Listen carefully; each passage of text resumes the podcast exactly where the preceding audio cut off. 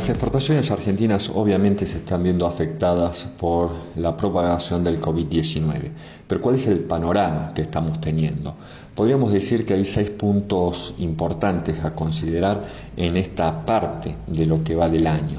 Primero, la caída de la demanda internacional y por ende la acumulación de los stocks de los productos que exportará Argentina, principalmente materias primas y también manufacturas de origen agropecuario que también está sucediendo con los países que son competidores con la Argentina.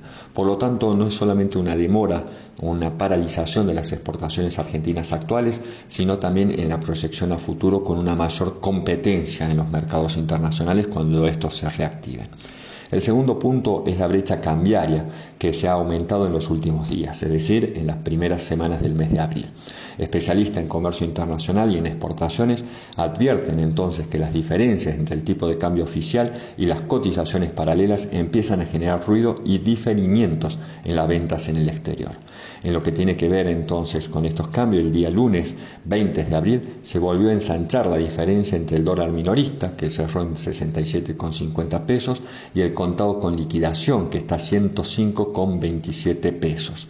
Algo similar está sucediendo con la divisa MEP, que escaló a un 4,4% hasta situarse en los 104 pesos con 23 centavos por dólar.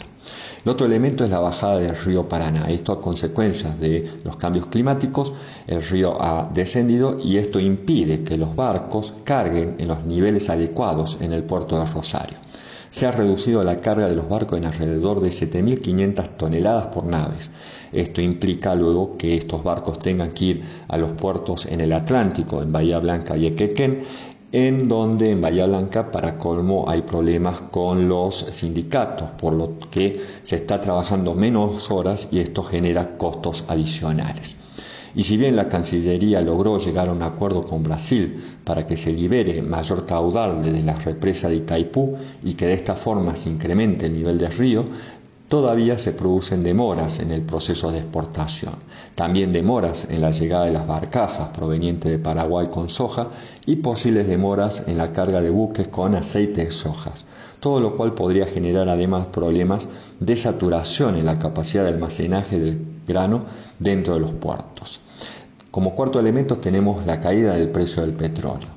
La caída del precio del petróleo a valores ya negativos impacta directamente sobre las proyecciones de crecimiento de la actividad de vaca muerta, al restarle obviamente competitividad al shale oil, ya que desincentiva la inversión en exploración y extracción, perjudicando las expectativas de que el yacimiento se convierta en un rubro líder de las exportaciones argentinas.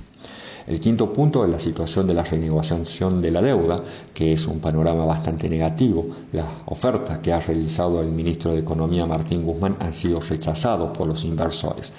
Y en esta situación general que se está produciendo en los Estados Unidos, en China, en Europa, lleva a que los inversores dejen de los activos más riesgosos y busquen colocar su dinero en aquellos papeles más seguros, que por ahora todavía podrían llegar a ser los de Estados Unidos, pero no sabemos cuál es la situación que se va a dar con la emisión que está realizando en este país, en este momento el país del norte. Así, con este riesgo latente tan importante que los compradores de nuestros títulos y valores precios bastante bajos sean fondos especulativos de alto riesgo, es decir, los famosos fondos buitres y que volvamos a repetir la historia de tener que suspender el pago y después vernos en juicios con estos eh, fondos que tienen mucha espalda financiera y que finalmente terminan ganando todos los juicios. El sexto punto, por último, es la suspensión de ferias y cumbres en lo que se iba a participar. Tanto en Estados, como, en Estados Unidos como en Europa se han suspendido todas las ferias, incluso aquí en la Argentina, la cual demora entonces el posicionamiento de Argentina y las renegociaciones de algunos acuerdos o de posiciones argentinas en el mundo. Muchas gracias.